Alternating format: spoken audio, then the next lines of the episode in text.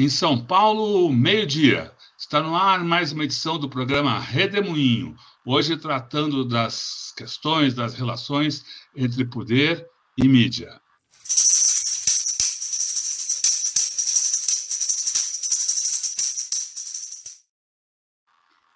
Ângela Carrato, que bom tê-la aqui nesse redemoinho do dia 15 de junho de 2023. Ângela Carrato, professora de jornalismo da Universidade Federal de Minas Gerais, e fala conosco aqui às quintas-feiras, ao meio-dia, sobre o panorama eh, da mídia e do poder. O que, que você nos conta essa semana, Ângela? Bom, boa tarde, Leonora, boa tarde, Rodolfo, e boa tarde a todos vocês que nos assistem ao vivo e a todos e todas que vão acompanhar depois no horário mais conveniente. Bom, eu quero começar dando parabéns, viu, Eleonora, para você e para o Rodolfo, para o Tutameia, pela bela cobertura e análise que vocês fizeram do primeiro podcast do presidente Lula nesse terceiro mandato. Né? É, eu acho que a gente é, tem que elogiar esse podcast, ao que tudo indica, ele vai acontecer todas as semanas, às terças-feiras, oito e meia da manhã. É, é uma conversa conduzida pelo jornalista Marcos Uchoa, muito experiente, muito correto. Então, é uma iniciativa muito importante. Na Hoje, né, quinta-feira, o presidente Lula também é, tomou uma iniciativa importante. Na verdade, ele está recuperando o que ele fazia no segundo mandato, que é antes de uma viagem a qualquer cidade, a qualquer região do país, ele conversava com as emissoras, o maior número possível, ou com as principais emissoras da região. E hoje ele conversou com emissoras eh, de Goiás. E o assunto foi o agronegócio, foi inauguração de uma fase da, da ferrovia Norte-Sul, que é muito importante, para o agronegócio, e infelizmente, né, era para essa esse trecho, digamos assim, da, da ferrovia já está concluído, mas depois que a presidenta Dilma foi alvo de um golpe, nada nesse país andou, né? Aliás, o que andou foi a mentira, a roubalheira, né? É, as corrupções de tudo quanto é tipo, e um desprezo absoluto né? por tudo e todos, né, por parte de Bolsonaro e de sua turma. Então, são dois elementos importantes que eu acho que a gente deve elogiar. Mas eu acho que a gente tem que estar atento para outras questões também. E vocês levantaram algumas delas no comentário que vocês fizeram em tempo real. Né? Eu vou retomar é, esses comentários de vocês e vou acrescentar outros elementos. Né? Bom, Uh, a gente sabe que a comunicação ela não é alguma coisa que acontece sozinha. A comunicação, para ser é, eficiente, para realmente funcionar, ela tem que ser sistêmica, ela tem que atender todos os, os, os aspectos, todos os locais, e tem que ter uma continuidade. E num país tão grande feito o Brasil, é muito pouco um podcast semanal e muito pouco uma conversa com rádios uh, à medida das viagens do presidente.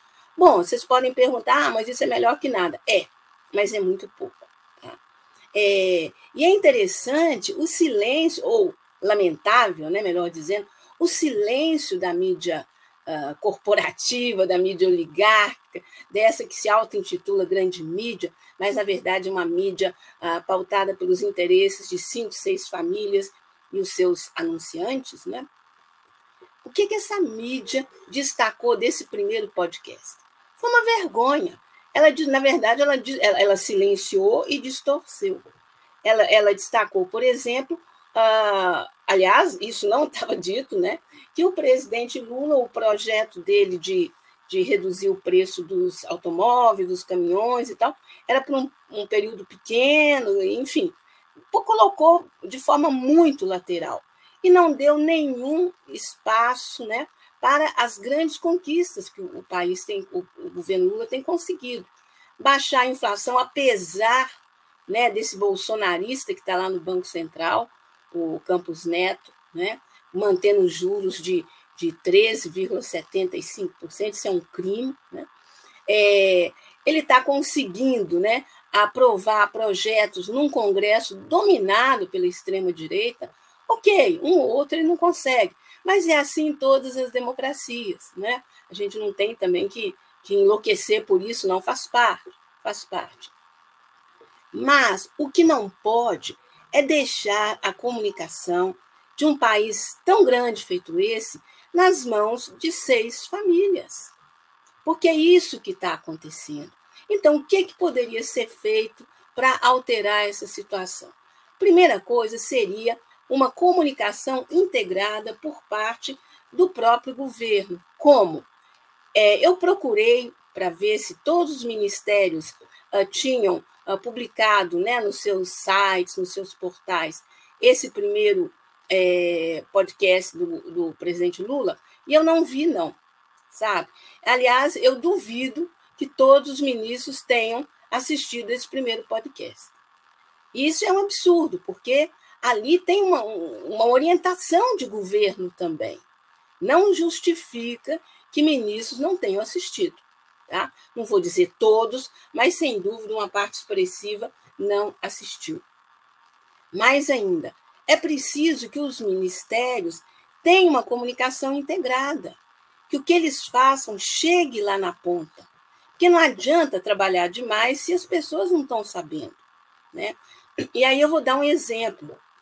Essa semana eu tive aí um problema de gripe, resfriado e tal, e procurei a policlínica aqui perto de casa, né? Por sinal, excelente. E uh, fui muito bem atendida, mas você fica um tempinho lá entre ser atendida pelo corpo de enfermagem e depois você chegar até os médicos. E aí eu tive o quê? Uns 20, 30 minutos para assistir a, a TV que estava ligada lá. E aí, né, essa TV e todas as outras, né, nas policlínicas uh, Brasil afora, elas é, divulgam o quê? Programas das TVs comerciais. E aí é o problema. Por exemplo, é, nessa manhã que eu estou me referindo, o que estava lá? É um acidente de um carro que invadiu uma pequena mercearia, é um crime que, que chocou uma cidade do interior, é um desses sertanejos famosos, assim, a gente nunca ouviu falar, mas são considerados famosos, né? Ou seja, um monte de informação que não interessa para absolutamente ninguém. Não seria o caso ah, eu vou falar do Ministério da Saúde, mas isso poderia ser feito por outros ministérios também. O Ministério da Saúde tem uma capilaridade enorme nesse país. Esse país é um continente. Não seria o caso do Ministério da Saúde produzir semanalmente programas voltados para prevenção de doenças, para combate à obesidade, para combate é, aos, aos problemas que atingem as crianças, os idosos, né? Esse país é enorme, gente. E o que rola na, na, na mídia corporativa, na mídia, é, nessa tal da grande mídia, né, oligárquica, é o interesse desses poucos. Então, é, quem está lá no Amazonas, quem está lá no Nordeste, quem está no Centro-Oeste, está sendo bombardeado com temas e comunicações que interessam aqui ao eixo Rio e São Paulo. Né? Isso é inaceitável. O que, é que o governo poderia fazer? Ele poderia, além né, de uma TV Saúde, aí por conta do Ministério da Saúde, e o Ministério da Saúde tem como fazer isso, e inclusive toda legalidade para fazer isso, porque isso é um serviço de utilidade pública, né? É, Outros ministérios também podem fazer algo parecido, sempre voltado para o interesse das pessoas. E claro que sempre fazendo programas atrativos, interessantes. E dá para fazer, claro que dá. Eu fico pensando o seguinte, por exemplo, é, Ministério da, da Agricultura poderia fazer programas incríveis voltados para a agricultura. O Ministério da Educação também mas não pode ficar restrito ali, né, a Brasília e adjacências. Né? Bom, esse é um aspecto. Outro aspecto que eu acho fundamental para a gente é, refletir sobre essa questão uh, da comunicação pública é o papel da EBC, Empresa Brasil de Comunicação. Quando ela foi criada, ela tinha dois braços: o braço público, que era a TV Brasil, e o braço uh, uh, governamental, que era a NBR. E, e, e, esses dois braços não ficaram muito claros, em algum momento teve uma zona cinzenta e tal. Acho que agora é o momento adequado para resolver essa questão. Deixar claro o que, que é e qual que é a política da TV Brasil e qual que é a política da, da NBR.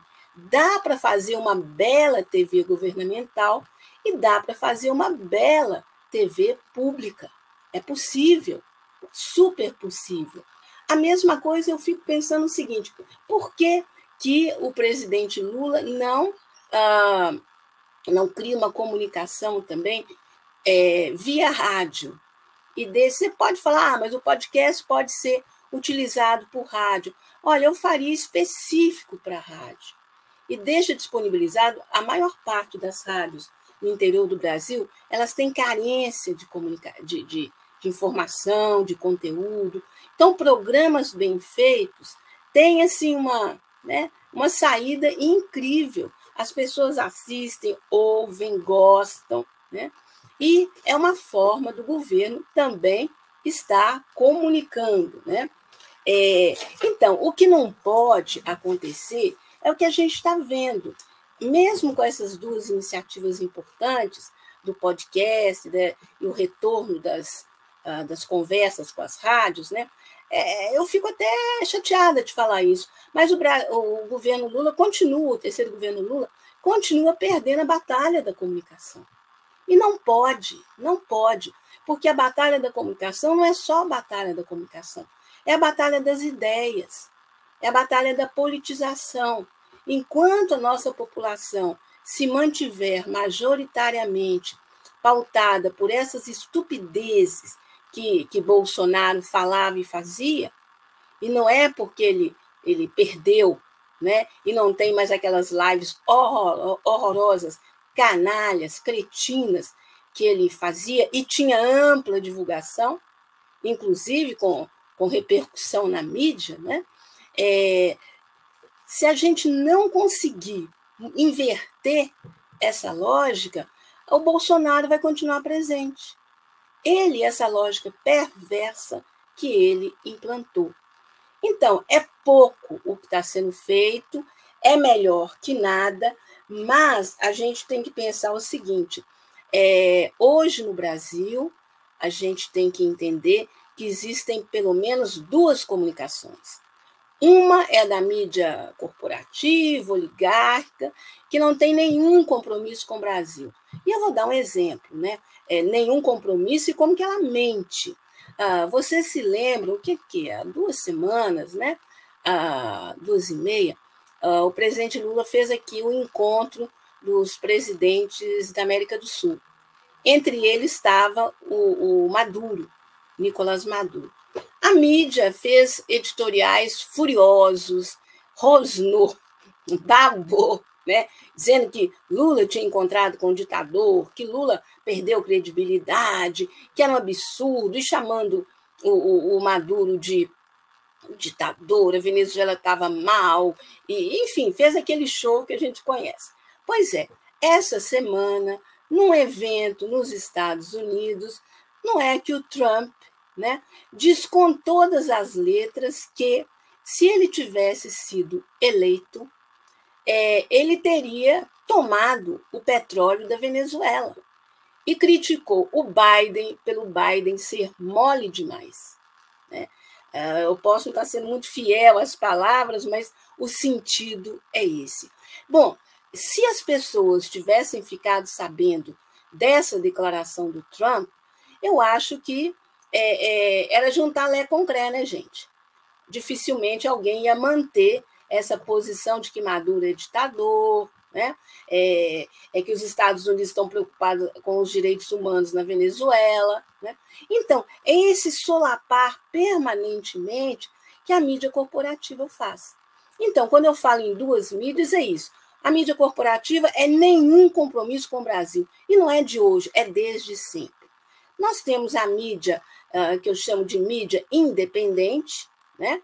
Uh, que eu incluo a TV Brasil, eu incluo todas é, essas emissoras que estão aí na, nas plataformas, na blogosfera, a grande maioria delas, né? Porque tem a turma da direita também, da extrema-direita, né? Está mais contida, mas ainda tem. Né? Então, quer dizer, é com, com, com, essa, né, com esse arsenal de comunicação que a gente pode reverter essas visões preconceituosas, maliciosas, né, que, que é, contaminaram o Brasil nesses seis anos. Então, a comunicação ela é prioritária, ela tem que ser prioritária, ela tem que ser tratada assim pelo governo, ela não é um detalhe que você, ah, depois que fez tudo, você vai lá e, e comunica. Não é assim. Assim não funciona. Assim não funciona. Então, eu vejo muita bateção de cabeça, eu vejo é, é, uma potencialização menor do que a gente poderia ter. Isso tudo é altamente resolvível. Por exemplo, nós já temos quase seis meses Cadê a nova grade de programação da TV Brasil? Cadê a nova é, NBR?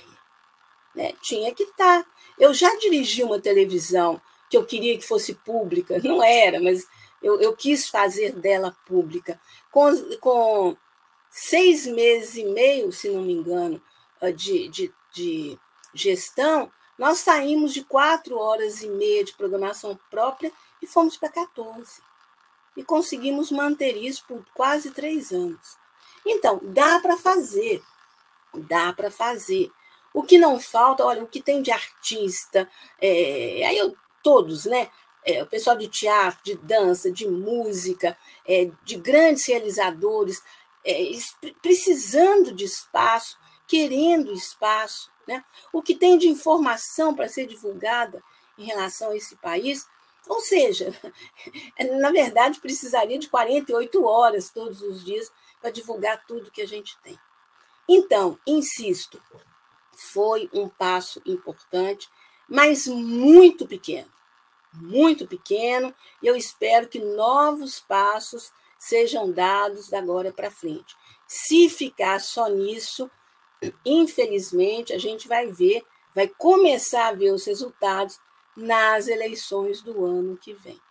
Ano que vem tem eleição municipal, e essa capilaridade que eu estou falando, ela é fundamental. E quem está chegando lá na, na, cidadezinha pequena, quem está chegando lá no, no município que não chega nada, é a mídia corporativa. Essa que está dando o tom.